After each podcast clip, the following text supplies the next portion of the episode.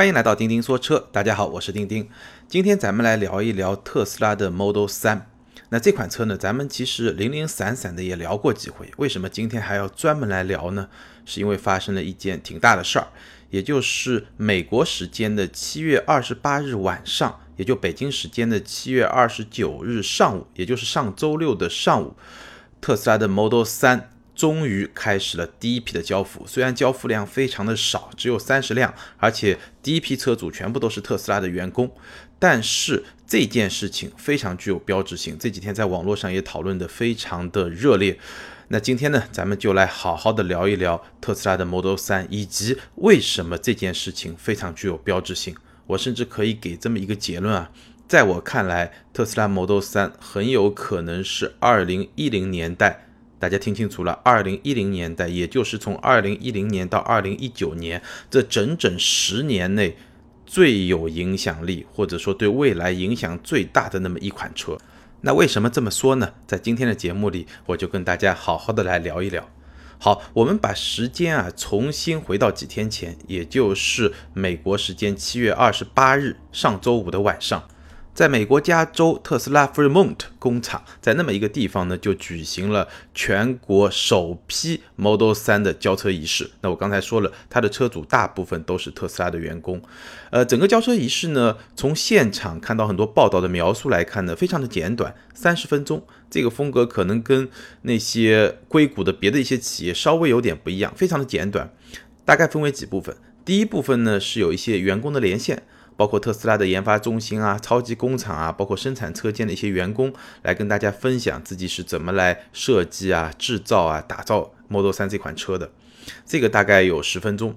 十分钟之后呢，特斯拉的创始人 Elon Musk 就驾驶着一辆红色的 Model 3进场，然后呢，发表了大概十来分钟的演讲。那里面信息量很大，我们待会儿会展开。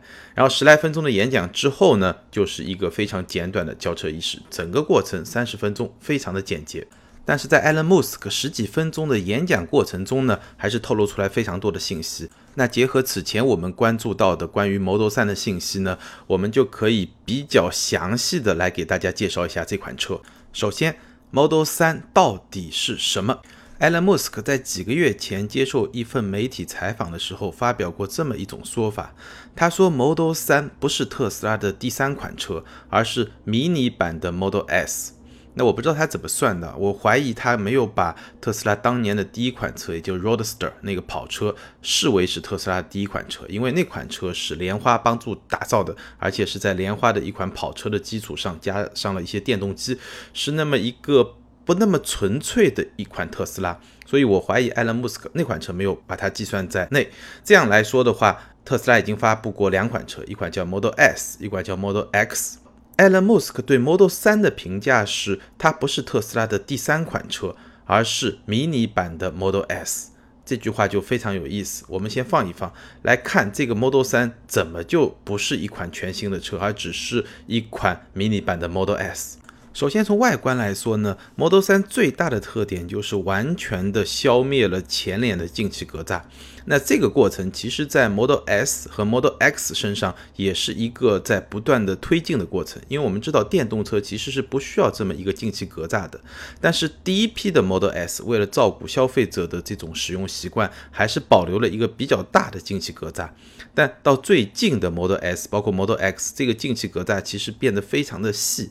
那么到了 Model 3上呢，彻底的这一部分设计就没有了，可以说是完成了从传统的内燃机汽车到电动车，从外形设计语言，至少说前脸设计这个层面的一种进化。当然这条路还很长啊，但这确实是一个非常有标志性的这么一个外观设计的一个特点。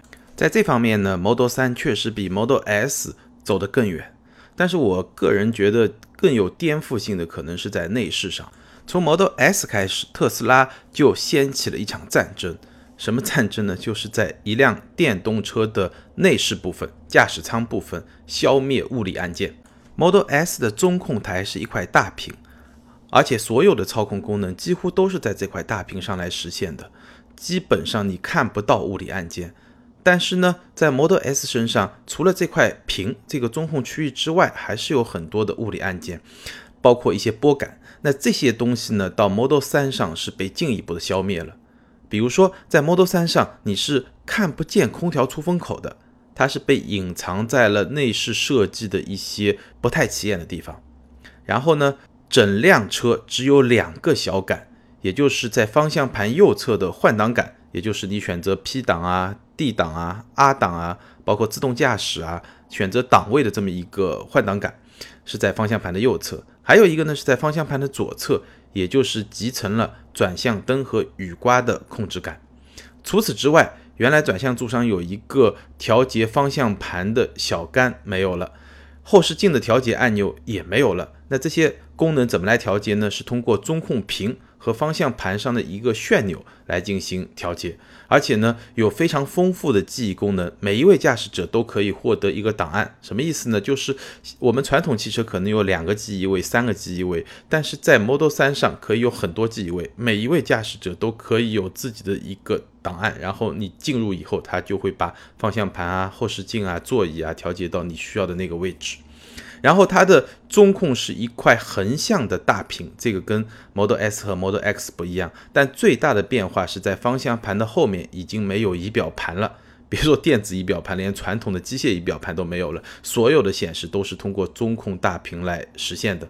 那这样的设计呢，确实是非常有颠覆性。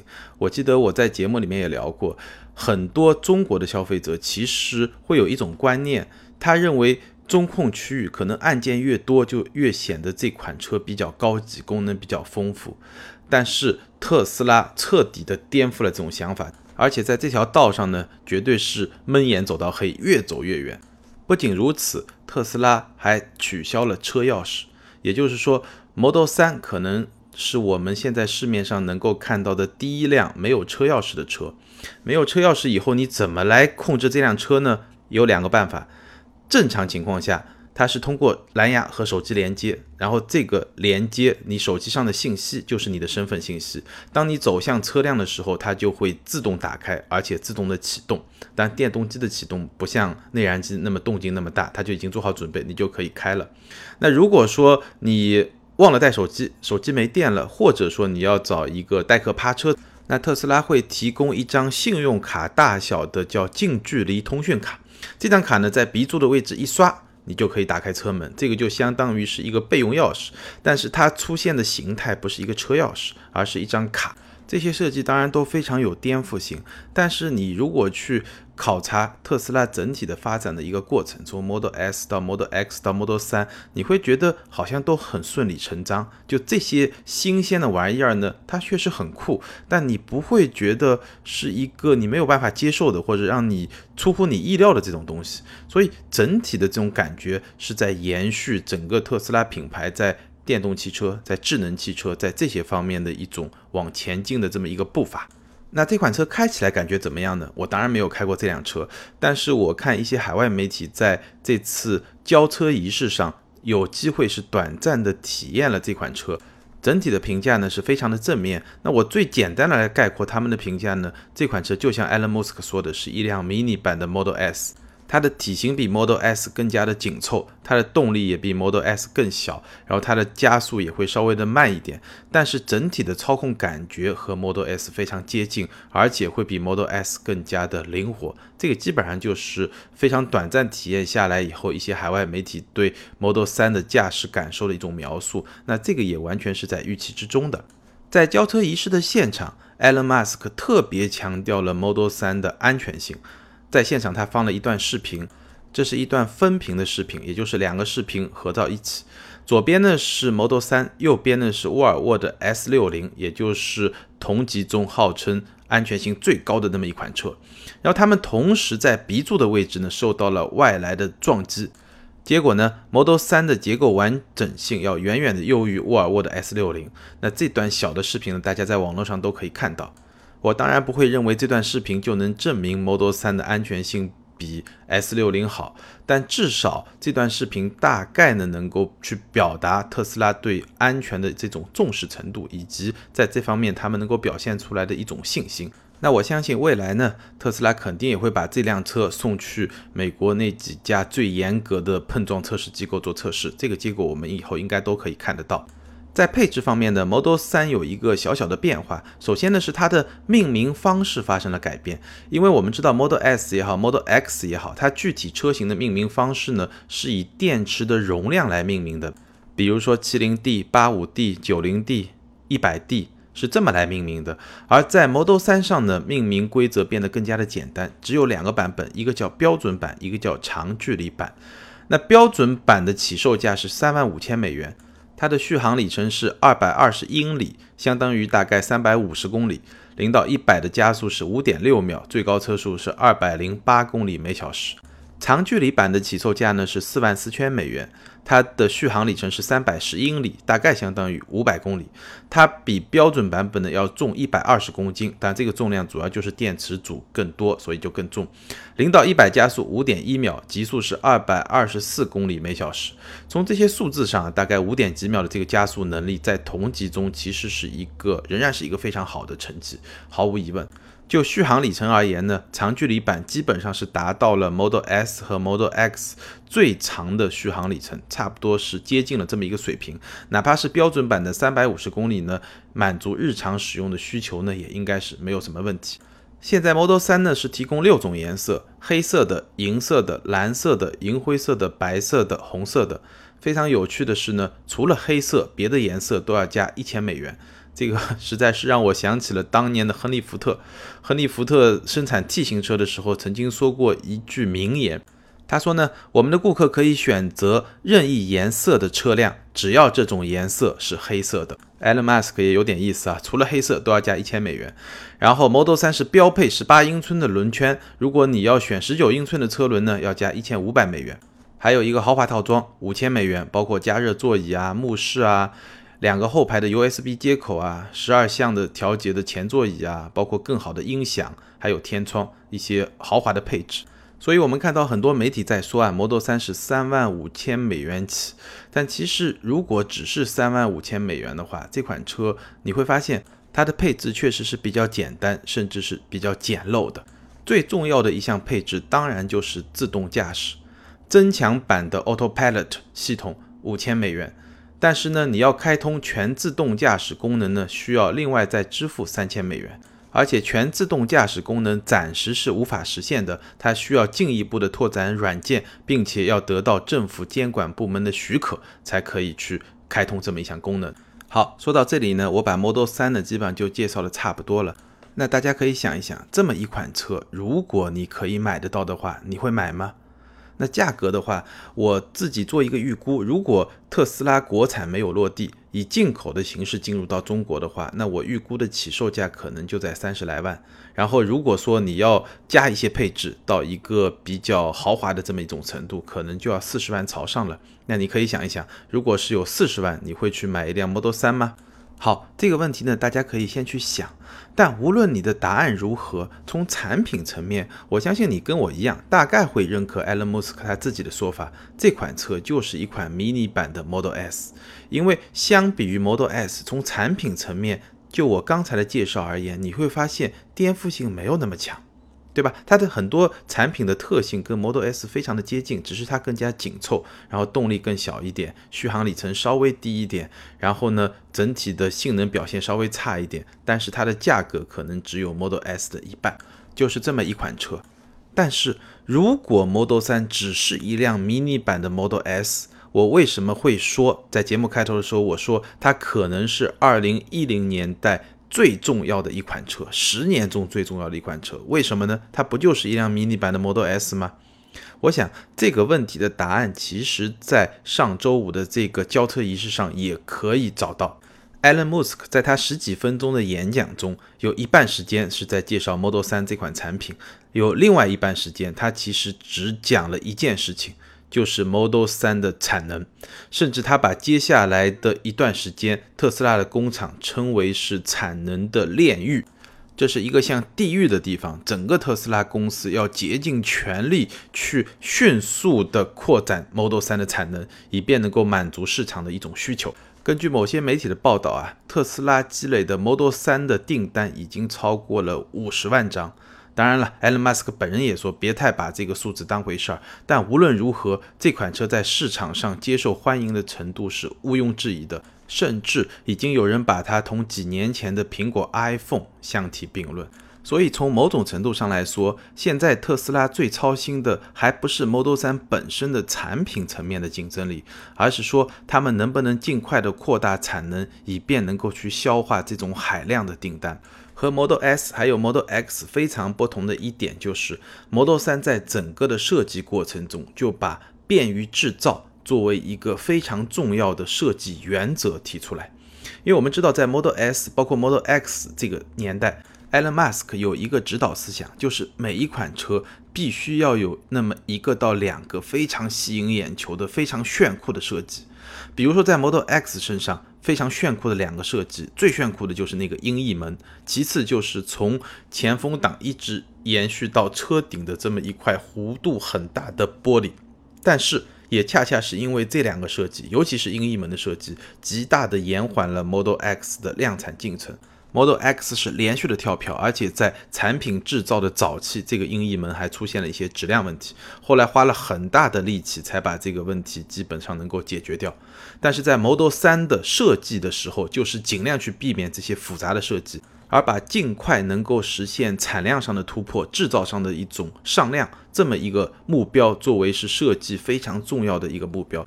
所以按照 Elon Musk 他本人的说法。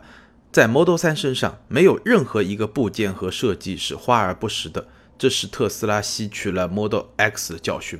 那我们来看一下 Model 3的一些设计，比如说它设计的是钢铝混合车身，首先成本低，而且更容易制造。然后 Model 3的电池组呢，包括了三个模块，而 Model S 的电池组有十六个模块。说到电池呢，我们可以稍微展开一下，Model 3首先采用了。特斯拉超级工厂自己生产的电池叫二幺七零零，而之前我们知道 Model S 也好，Model X 也好，都是用了松下提供的叫幺八六五零。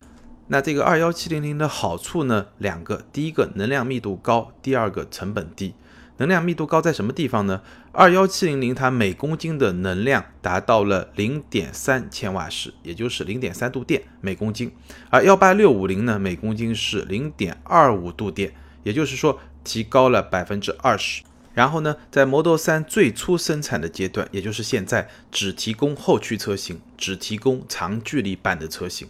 这些措施都是为了尽快的上产能。也就是说，我在制造的初期，把所有的制造的流程能简化的一概简化，尽量能够把我的产能给推上去，去消化这个五十万订单也好，或者说打个折扣有三十到四十万的真实的订单也好，尽快的上量。尽最大的可能去实现规模效应。按照这个产能炼狱的计划呢，到二零一七年的年底，也就是今年年底，Model 3的产能要达到每周五千辆；到二零零八年，产能要进一步提升到每周一万辆。每周一万辆什么概念？也就是全年五十万辆。全年五十万辆相当于现在 Model S 加 Model X 产能之和的五倍。如果你对这个数字还没有一种很清晰的概念，那我再给你提供几个数字来对比一下，你就知道这是一个多么野心勃勃的数字啊！全年五十万辆，全年五十万辆什么概念？在全球范围之内，除了 BBA，也就是奔驰、宝马、奥迪之外，排名第四的豪华品牌全年的销量大概就是五十万辆。比如说，二零一六年沃尔沃全年的销量大概就是五十万辆出头，但你要注意啊，这是一个品牌的销量，可不是一款车的销量哦。然后我们再来比一下美国市场，在美国市场，二零一六年和 Model 3同级的 BBA 三雄，宝马三的年销量是七万零四百五十八辆，奔驰 C 七万七千一百六十七辆，奥迪 A 四少一点，三万四千六百八十七辆。总共多少呢？十八万两千三百十二辆，也就是说，总共大概十八万辆。BBA 在这个级别的车型，在美国市场全年的销量是十八万辆。那二零一六年特斯拉全球的销量是多少呢？是七万六千两百三十辆，其中百分之六十三是在美国。好，我们来算一笔账。假设特斯拉真的实现了全年五十万辆 Model 3的这么一个产能，然后同样有百分之六十的车辆销往美国市场，那么在美国市场 Model 3的年销量就将达到三十万辆。也也就是说将远远超过奔驰、宝马、奥迪传统的 BBA 在这个级别的主销车型的总和。或者我们打个六折吧，没有全年五十万辆，只有三十万辆，其中百分之六十销往美国。那特斯拉 Model 3在美国的销量是十八万辆，基本上就等同于我刚才说的 BBA 在这个级别市场的车型的销量的总和。当然了，这件事情到今天为止还不是板上钉钉的事情，毕竟整个目标的实现还取决于很多前提的条件。其实你会发现，特斯拉的计划是非常非常激进的，从一个年产七八万辆这么一个水平上升到年产五十万辆，只通过一年的时间，这个确实是有点不可思议。这里面的挑战还是非常大的，因为汽车是一个非常复杂的产品，而你最终一辆车的生产速度是取决于那个动作最慢的零部件供应商的速度。呃，特斯拉的零部件供应商有百分之六十是来自美国本土，百分之十是来自加拿大和墨西哥，还有百分之三十是来自北美之外的地方。这是一个非常非常复杂的系统。毕竟特斯拉要从一个年产七八万辆到年产五十万辆这么一个大跃进，六七倍的这么一个规模的大跃进，不是一件特别容易的事情。所以，我现在看到很多报道啊，埃隆·马斯克现在在忙的不是说这款产品要怎么去优化啊，怎么去改进，而是成天都在想我怎么样去改进我的工厂。甚至特斯拉在一次接受采访的过程中提出一个观点，说未来汽车行业的竞争可能不是产品的竞争，或者说排在第一的不是产品的竞争，而是工厂的竞争。他在他的工厂里面测试使用越来越多的机器人。不断的去提升这个生产的效率，哎，这是他最近在花大力气在做的事情。这件事情当然不容易做，但是绝对不是不可能做到。我记得去年 Model 3刚开始发布，就这款车刚发布的时候，我读到一个非常有名的投行的一个汽车分析人士的一个研究报告。他这个报告呢，分析了很多 Model 3的零部件供应商的情况，最后得出的结论是，Model 3铁定不可能在2017年的秋天准时交货。但这位分析师在经过非常严谨的逻辑推理和论证之后呢，最后加了一句话，他说：“虽然我认为 Model 3不太可能准时交货，但是考虑到 Elon Musk 是要把人类送上火星的那个人。”所以也没有什么是不可能的。果然，到了今天，Model 3成为特斯拉历史上第一款没有跳票的车。所以，如果你说特斯拉能够走出产能的炼狱，实现它自己的一个产能的计划，我觉得也是完全有可能的。早在2006年，也就是十一年前，Elon Musk 在他的计划书中是列出了他发展特斯拉的计划。首先，第一步要制造一辆电动跑车。也就是后来的 Roadster，然后呢，用这辆电动跑车赚的钱去生产一款消费者能够买得起的高档轿车，也就是我们今天看到的 Model S 和 Model X。再然后呢，再用利润去生产一款更多消费者能够买得起的大众化的轿车，也就是我们今天看到的 Model 3。用了十一年的时间啊。